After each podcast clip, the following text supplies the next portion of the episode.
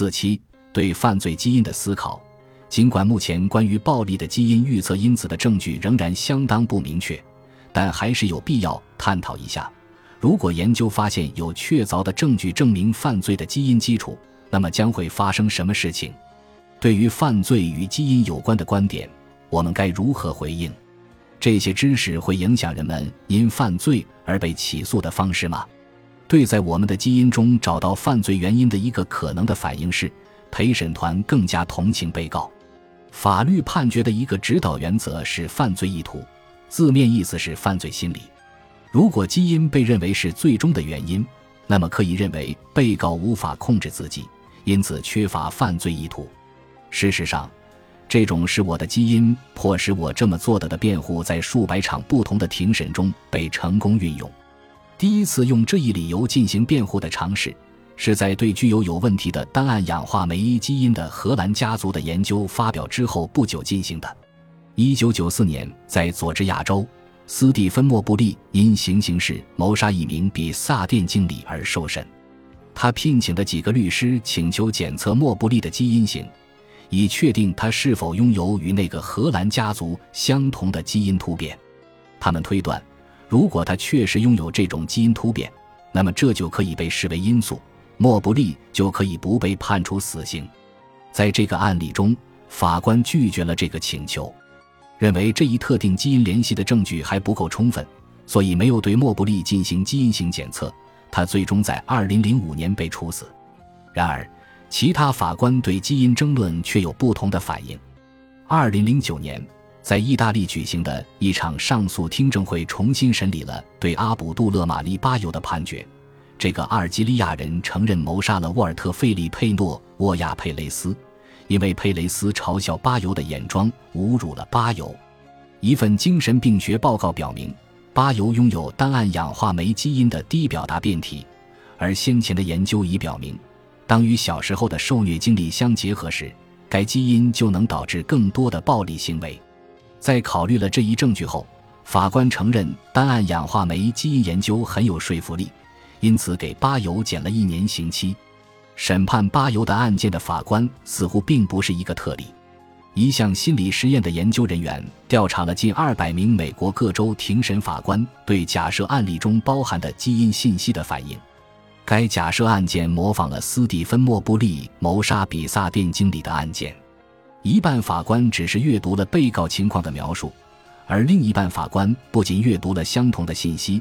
还被告知关于单胺氧化酶 A 等位基因和暴力的相关性研究，以及被告实际上具有有问题的等位基因，就像对巴尤的审判一样。那些了解单胺氧化酶一基因与暴力的相关性的法官，相比于那些不知晓这一研究的法官，给被告平均减了一年刑期。在某些情况下。了解单胺氧化酶一基因与暴力的相关性研究的法官更倾向于认为被告缺乏对自己行为的控制。当然，很可能是那些读过单胺氧化酶研究的法官对被告更宽容，仅仅是因为他们比那些没读过基因研究的法官获得了更多的信息。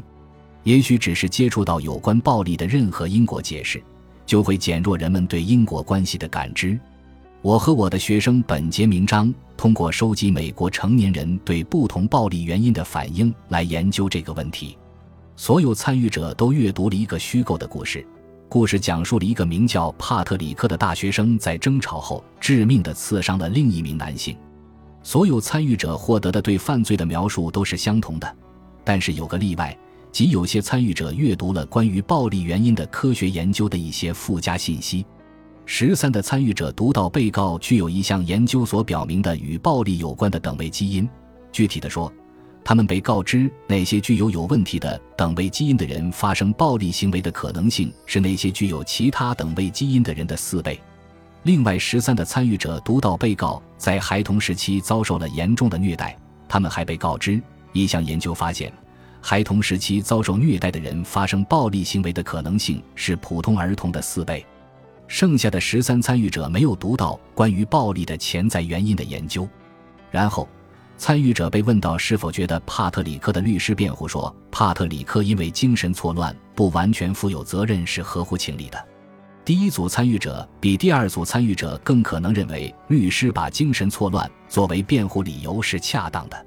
此外，相比于第二组参与者，第一组参与者更可能明确地表示帕特里克的行为不受自己控制。人们似乎愿意因为帕特里克的基因，而不是因为他的成长而原谅他。这是因为我们认为基因构成了我们的本质。但是，如果基因真的影响人们的行为，他们真的就不需要对自己的行为负责了吗？这一论点的问题在于，我们很难找到与基因无关的行为。我们的行为不会在任何无基因的区域内发生。或者考虑一下这一点：实际上有一种特殊的基因变异。如果你拥有这种基因变异，那么你谋杀同性的可能性大约是那些拥有不同基因变异的人的四十倍。它被称为 Y 染色体，也就是说，拥有它的人生理上是男性。鉴于此，我们是否应该认为 Y 染色体导致谋杀，因而任何携带这种染色体的人都应该被减刑，因为他们无法对自己的行为负责？哲学家斯蒂芬·莫尔斯将这种由于生物原因而宽容犯罪的倾向称为基本心理法律错误。这一倾向的问题在于，它将你的基因与你分离开来，说是我的基因迫使我这么做的毫无意义。因为没有一个我是独立于自己的基因构成，但令人奇怪的是，一旦涉及基因，人们似乎就觉得被告不再能完全控制自己的行为了。基因似乎可以为不良行为开脱罪责，但重要的是要记住，本质主义就如双刃剑一样，有其利也有其弊。思考犯罪遗传学不仅使人们认为被告无法对自己的罪行负责，也使人们更加害怕被告。毕竟。如果基因被认为是犯罪的最终原因，并且某人就拥有这样的基因，那么会他做出怎样的行为呢？基因的解释让人们觉得被告会再次犯罪。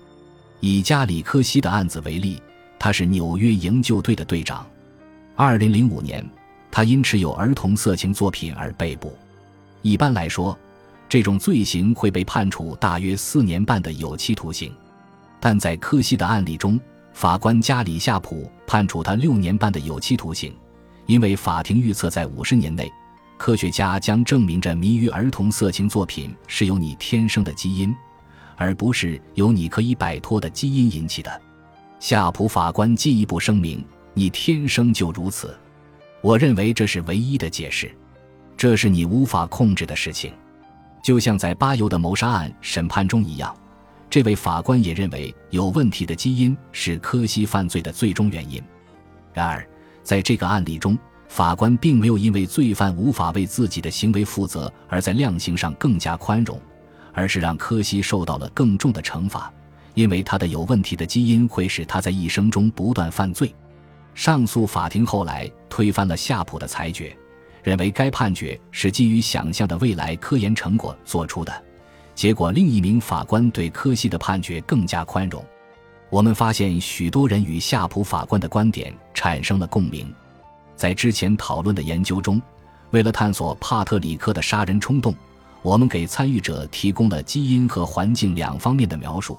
我们找到了这把双刃剑的正反两方面的证据。第一组参与者不仅认为帕特里克无法对自己的行为负责。而且认为他在未来再次犯罪的可能性更大。